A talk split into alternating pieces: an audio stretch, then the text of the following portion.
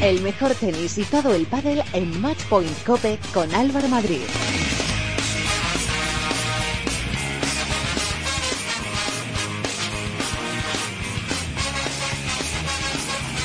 Hola, ¿qué tal? ¿Cómo estáis? Bienvenidos a vuestro programa especializado en tenis y en pádel de cope.es. Bienvenidos al capítulo 67 de Matchpoint Cope. Después de más de dos años, el equipo nacional de Copa Davis ha regresado al Grupo Mundial, la primera división del tenis internacional.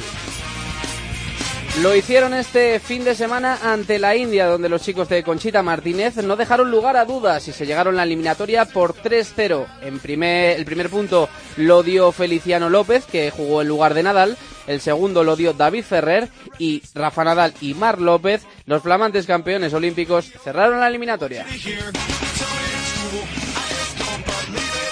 En la pelea por la ensaladera ya conocemos a los finalistas, serán Argentina y Croacia. Los argentinos lograron la victoria contra Gran Bretaña, el vigente campeón. Y el héroe de la eliminatoria fue Leo Mayer, que dio el punto definitivo a los albicelestes. Por su parte, Croacia se impuso a Francia por 3-1. El punto definitivo lo dio Marin Cilic, que logró ganar a Richard Gasquet.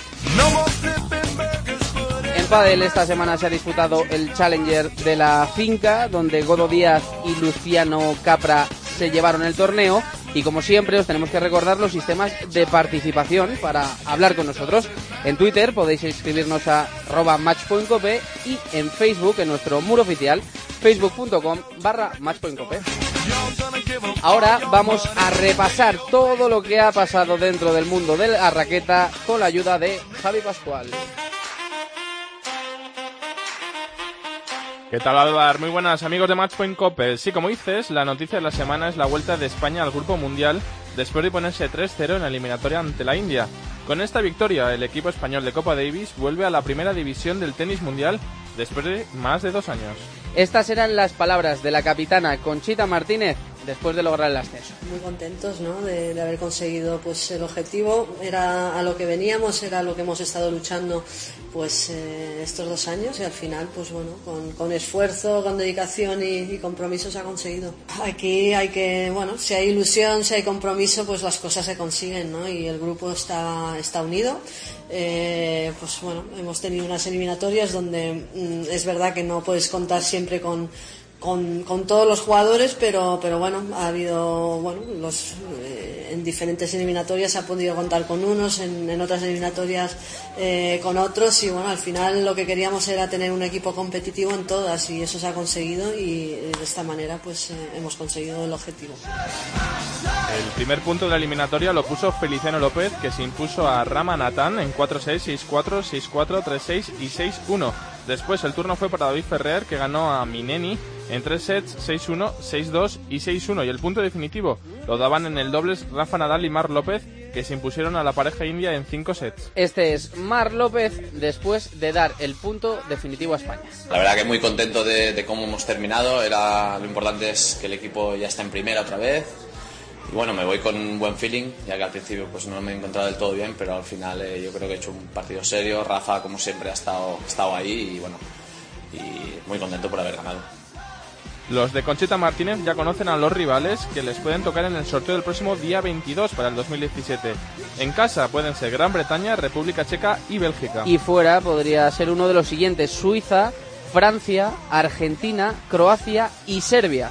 También tenemos que destacar que la final la jugarán Croacia y Argentina. Los argentinos dieron la sorpresa y se impusieron por 3 a 2 a Gran Bretaña y Croacia hizo lo propio con Francia. Cambiamos de raqueta y hablamos de pádel porque esta semana se ha disputado el Challenger de la finca.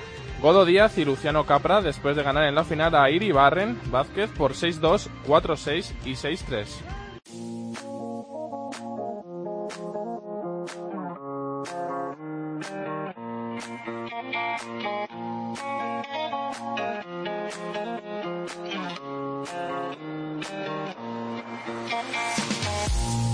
Bueno, como venimos contando, la noticia de esta semana es esa victoria en Copa Davis en la eliminatoria ante la India que devuelve a España al grupo mundial después de dos años.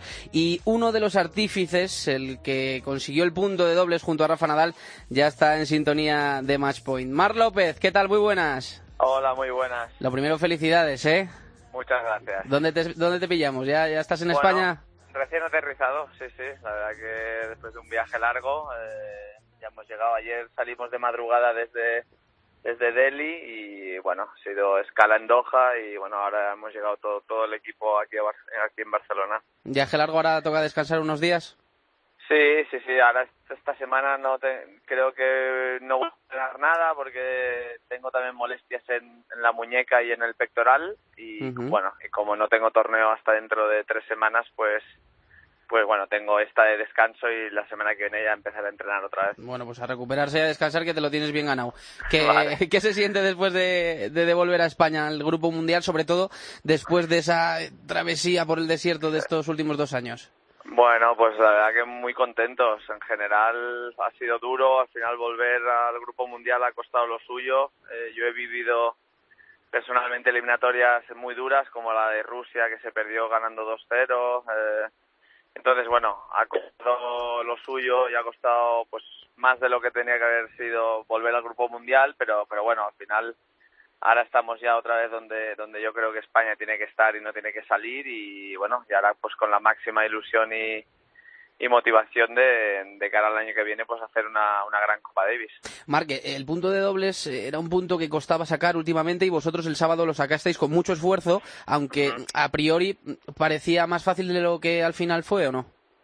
Bueno, a ver, en partidos de Copa Davis eh, todo es diferente. Sí, Cuando juegas por un país, eh, hay el tema de ser favorito no es muy relativo.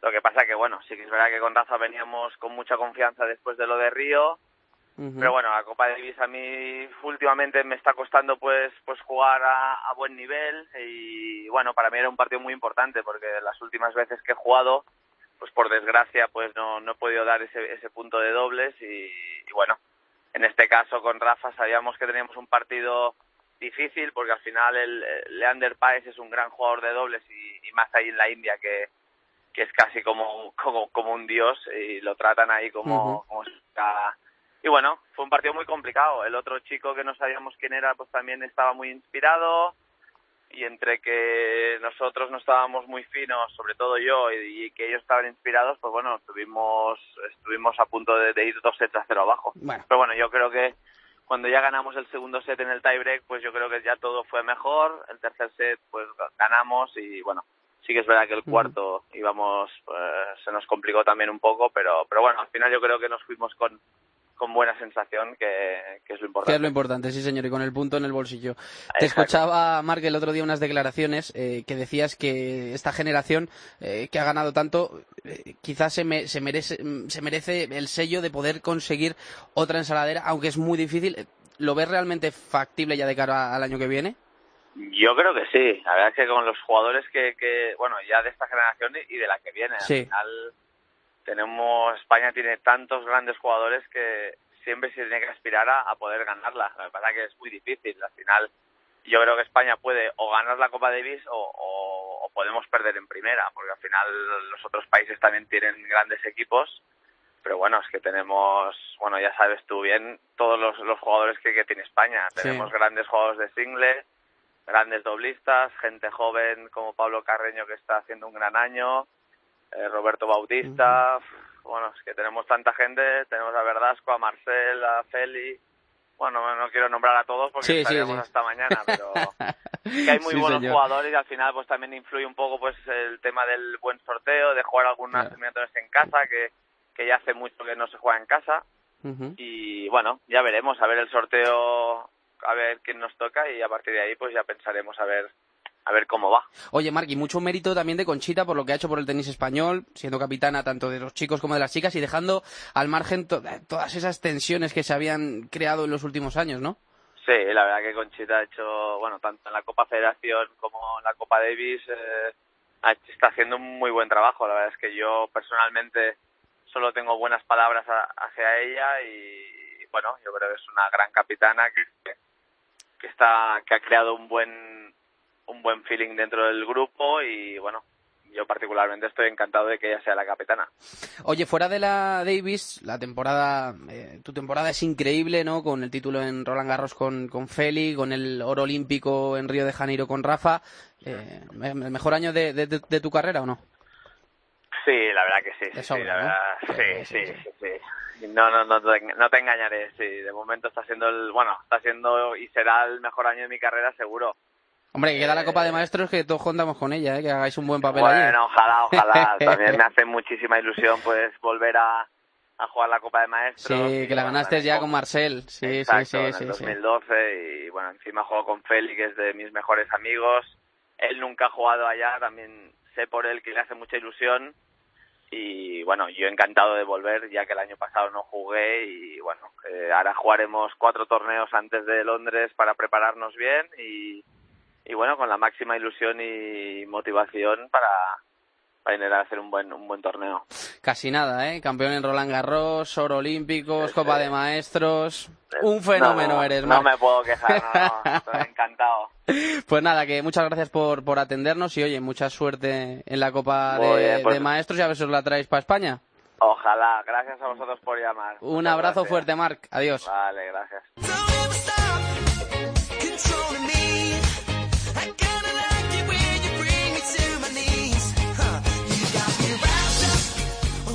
Bueno, pues después de escuchar a Mar López, un crack atendiéndonos desde el aeropuerto de Barcelona, abrimos el tiempo de opinión de este capítulo 67.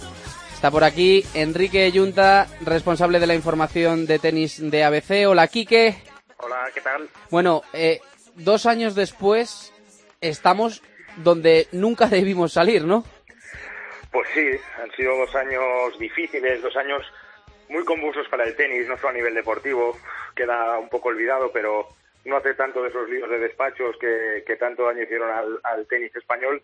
Y efectivamente, por fin, después de esta travesía por el desierto y por los infiernos del tenis, pues España vuelve a su sitio, ¿no? Sobre todo con esta generación, se antojaba dificilísimo imaginarse otro año en segunda y muy difícil pensar que, con Nadal, Ferrer, Feliciano, Bautista, Mar López, Verdasco, con tantos top 100 y jugadores tan buenos, España no estuviera en la élite. Sí, y, y y sobre todo mucho mérito también de Conchita Martínez, ¿no? Que eh, ha, logrado eh, estas victorias siendo capitana de los chicos y de las chicas y ha logrado apagar esos incendios que habían eh, surgido en los dos últimos años.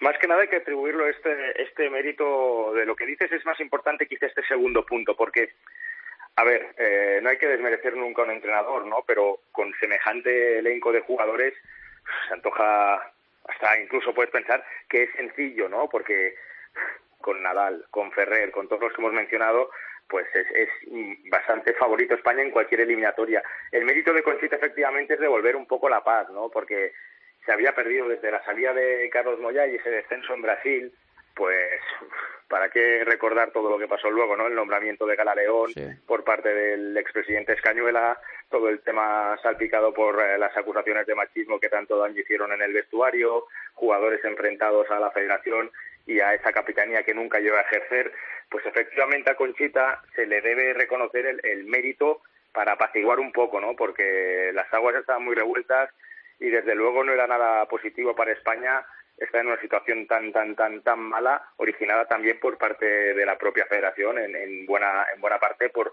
por esa decisión tan polémica como la de nombrar a Gala León sin consultar con los jugadores. Quique, hablando de tenis, eh, ¿tú crees que esta generación que nos ha dado mucho, nos ha dado mucho a los españoles y a los amantes del tenis, puede ganar quizá o luchar o pelear por otra eh, ensaladera en 2017? Sí, claro, vamos, eh, todo depende. El jueves, si quieres, me llamas y te lo cuento. Eso es, con el sorteo, eso porque, es. Porque en la Copa Davis sí que influye muchísimo el sorteo. Y ya no es tanto por el rival, ¿eh? O por la condición del rival, es por el viaje. Piensa que este año, al ser año olímpico, pues la primera eliminatoria no ha sido justo después de Australia, pero en 2017 la, la primera eliminatoria del Grupo Mundial va a ser después de Australia. Después de Australia ya sabemos lo que pasa, es un viaje larguísimo, es un viaje después de una gira que te ha tenido desde final de año, principio de curso fuera de casa, a poco que te toque jugar, qué sé yo, imagínate, tienes opciones eh, muy complicadas, ¿no? De viajes, puedes irte a Argentina, puedes irte a Serbia, puedes jugar contra países muy potentes y a domicilio.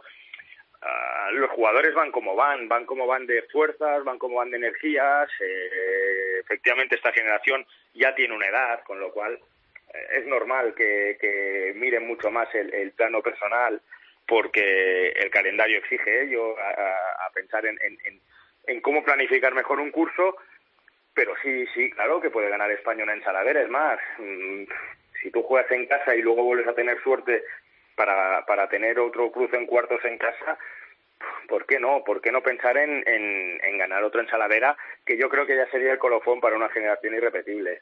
Quique, quien tiene la oportunidad de, de ganarla es Argentina. La historia le da otra oportunidad después de haber perdido cuatro finales y más este año metiéndose en la final después de haber ganado al vigente campeón. ¿Este es, este es el año de, de Argentina? Hombre, claro, es que después de ganar a Gran Bretaña y, y en Gran Bretaña, al equipo de Andy Murray, pues dices, hombre, es que claro. Si no es este, ¿no? claro, pero pero aún así le concedo favoritismo a Croacia, ¿eh? Va a jugar en casa. Sí, es que es que Croacia yo veo que tiene un equipo más equilibrado, sobre todo porque el segundo jugador de Argentina, que, que seguro que es competitivo y será bueno, ya sea Pella, sea Mayer, sea quien sea, tampoco es decisivo mm. y dependes mucho de Del Potro. Croacia tiene un dobles muy bueno, como ha demostrado este fin de semana y, y y al final tienes un jugador que te gana puntos en individuales como Zilic y tienes a Coric también como segunda espada que es muy bueno, también es un poco irregular, es verdad, pero es muy bueno y muy joven y con muchísimo que decir. Yo creo que, que, Croacia, pese a todo, sigue siendo favorita para la final, porque jugar en casa es muy importante en una Copa de Davis. Ahora, efectivamente, sí que parece que Argentina es esta o nunca, porque se les ha escapado cuatro veces, esas dos veces que se les escapó contra España, sobre todo la de Mar del Plata, como no acordarnos de esa eliminatoria, ¿no? Pero lleva tanto tiempo además Argentina buscándolo y han tenido tantos problemas internos, tantos enredos, tantos follones, que también a veces dices, bueno, no sé si el tenis le debe una, ¿no? Pero está claro que más cerca que esta va a ser difícil. Bueno, lo veremos. Kike, es un placer charlar contigo, como siempre. ¿eh? Un abrazo muy fuerte y gracias. Un abrazo, gracias. Hasta luego. Somebody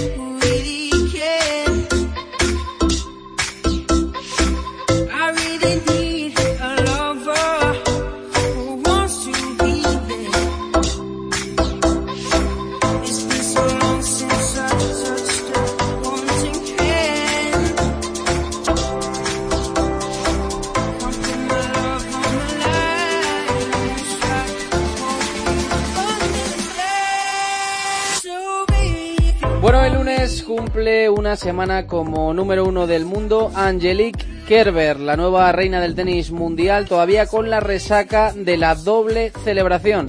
Levantar el US Open en lo más alto del ranking. Nedu. ¿Qué tal Álvaro? La zurda alemana es la jugadora del momento. Vamos a conocer su historia y a revivir la que es sin duda la mejor temporada de su carrera.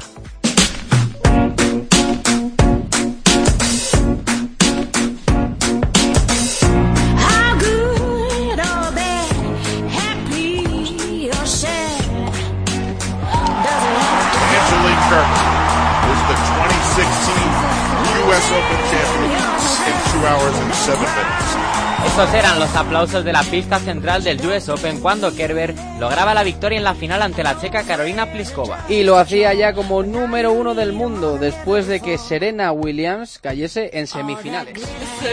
Increíble ganar mi segundo grande en un año. No sé qué decir. Siempre soñé con ser un día la número uno y ganar un grande. Kerber se convertía en la tenista más veterana en alcanzar la cima mundial con 28 años, la tercera zurda desde 1965 y sobre todo quitándose de medio a Serena Williams tres años y medio después. Y la verdad es que la estadounidense no se lo tomó nada bien en rueda de prensa. Oh, no hablo sobre el número uno, no me interesa.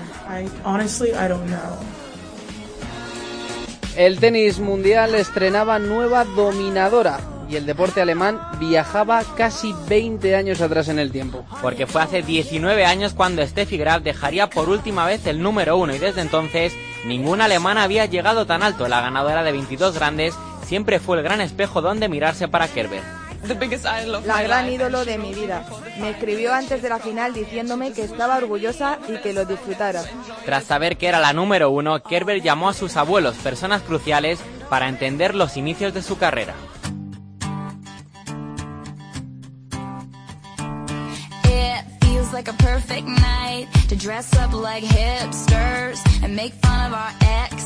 Profesional desde 2003, la tenista germana empezó jugando al tenis a los tres años con su abuelo en una pequeña localidad polaca. Y con una curiosidad que nos recuerda a nuestro Rafa Nadal. Simplemente cogí la raqueta con mi mano izquierda pese a que hago todo con la derecha. Un poco raro. Kerber tardó en lograr grandes resultados. En 2008 consigue su primera victoria en un Grand Slam y en 2011 el primer gran paso. Juega las semifinales del US Open. Además, en 2012 semis también en Wimbledon y top 5 del mundo. La clave, un cambio mental y físico.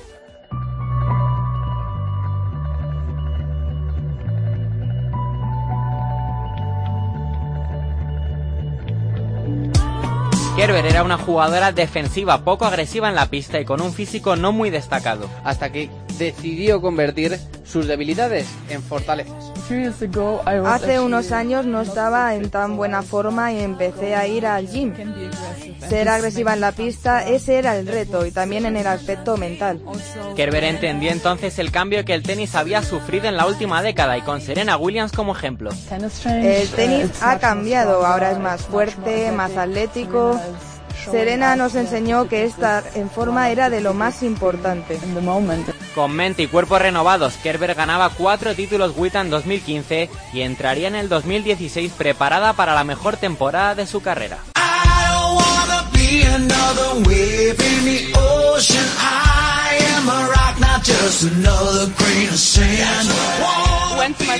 En pretemporada le dije a mi entrenador que el objetivo era los grandes torneos, llegar a las segundas semanas.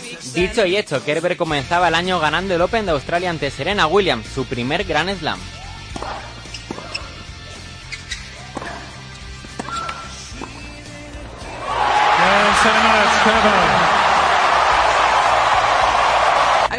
Estaba nerviosa cuando salía a la pista, pero después del match point mi sueño se hizo realidad y meses después, en Wimbledon, Kerber disputaba su segunda final de un grande. Aunque esta vez no pudo con Serena, la Alemania estaba orgullosa, sin embargo, por su gran papel en Londres. Estoy decepcionada, pero orgullosa. No lo perdí, ella lo ganó.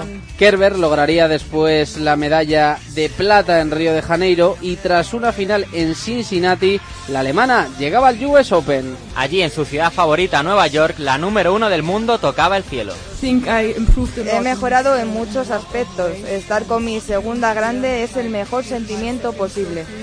Kerber es ahora la tenista mejor pagada del mundo, más de 215 millones de dólares de patrimonio, con parte invertida en un equipo de fútbol americano o en una marca propia de vodka, entre otros. Y es también la imagen mundial de varias multinacionales,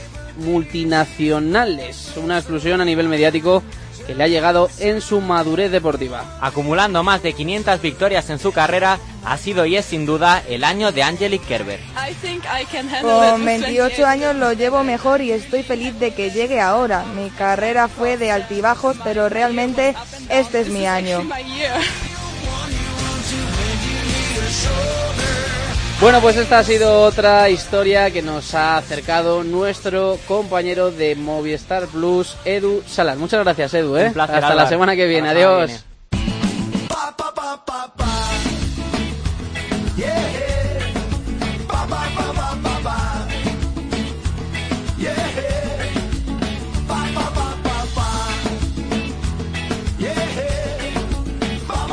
Contacta con nosotros. Estamos en Twitter en arroba matchpointcope y en Facebook nos puedes encontrar en nuestro muro oficial facebook.com barra matchpointcope.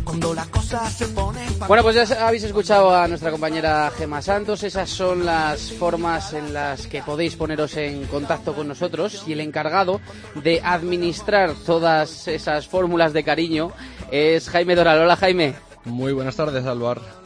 Bueno, comenzamos por lo que decían nuestros seguidores sobre la Copa Davis de España.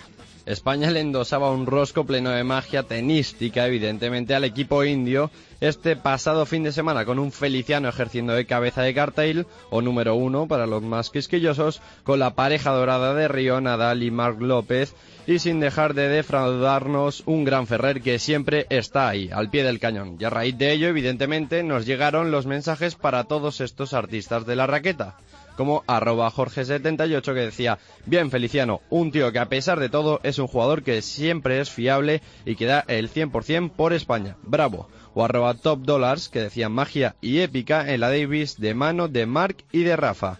Y arroba SopiTF decía grande David, has destrozado a tu rival, ya no sabía qué hacer el hindú. Y aparte de elogiar a cada uno de estos tenistas, había gente como Julian Nadal 95 que decía bravo equipo, lo englobaba todo, o arroba Nadal siempre 2 que supongo que el Nadal siempre uno estaba ya cogido, decía bravo España, objetivo cumplido. Y Jaime, esta victoria lo que hace es devolvernos al lugar donde nunca eh, debimos salir, el Grupo Mundial.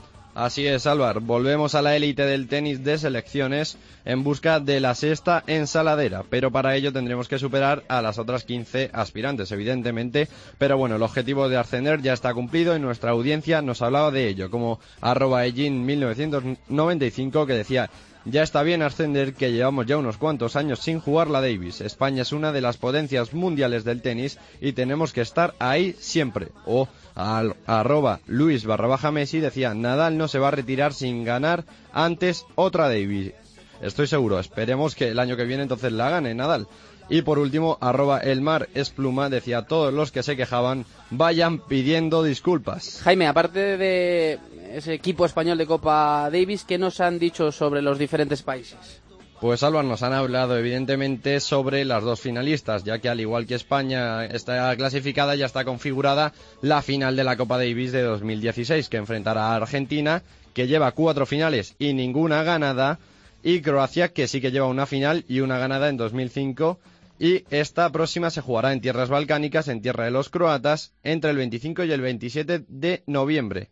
Eh, nos decía el Mago 02, enhorabuena para los argentinos y me pone muy feliz el retorno de Del Potro, un tenista que dará que hablar el año que viene si las lesiones lo respetan. Arroba Vicius decía espero que Argentina por fin gane la Davis, que sea gracias a Del Potro y que quede para la historia este gran tenista. O por último, otro mago, Mago 2000, decía la serie estará en el enfrentamiento del Potro versus Marin Cilic. Jaime, antes de pasar a las encuestas, ¿nos han dicho algo sobre el pádel y ese challenger de, de, la, de la finca y ese próximo torneo de Sevilla? ¿Han comentado algo? Pues bien poco, Álvaro, la verdad. Las miradas estaban totalmente puestas en la Serie de España de la Copa Davis y han dejado un poco apartada la atención sobre el circuito de World del Tour que se disputaba un Challenger, evidentemente la lujosa urbanización de Pozuelo de Alargón, la finca, que no tuvo ninguno de sus eh, extraordinarios vecinos, por decirlo de alguna manera, sobre todo gente del mundo del fútbol como Cristiano Ronaldo o el Cholo Simeone, y no estuvimos, eh, no vimos a nadie presente en este Challenger. Pero bueno, el pádel vuelve esta semana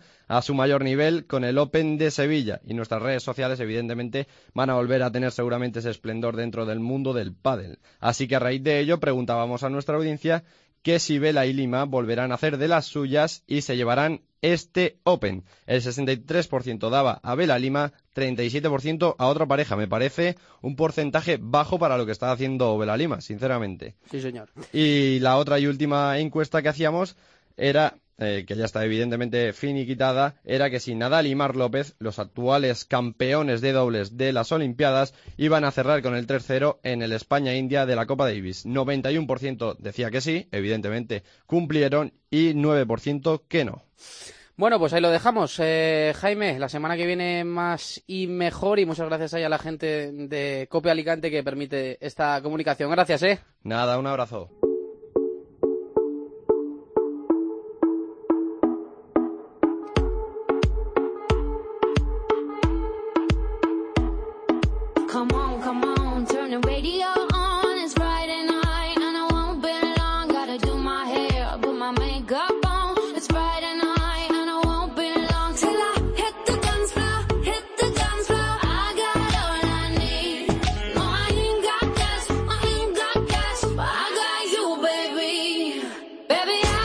Bueno, y antes de terminar, como cada semana, vamos a finalizar con el consejo de Padel a cargo de nuestro entrenador de cabecera, Rodrigo Vide. Tú dirás.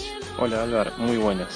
Hoy te voy a contar un problema que tiene muchísima gente amateur jugando, y es que cuando ven a sus rivales en la red, sienten mucha presión jugando en el fondo y arriesgan mucho sus tiros, por lo tanto falla mucho a la red. El truco es el siguiente.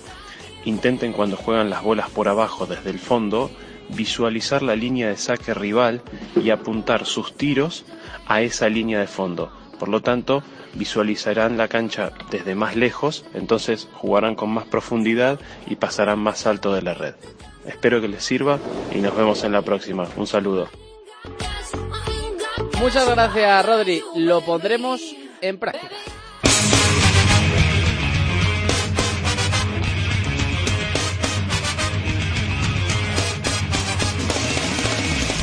Bueno, pues hasta aquí ha llegado este capítulo 67 de Match Point Cope. En la técnica estuvo el gran Marcote y en la producción Belén Collado. Y nada, nosotros volvemos la semana que viene, el lunes. Que pasen buena semana. Adiós.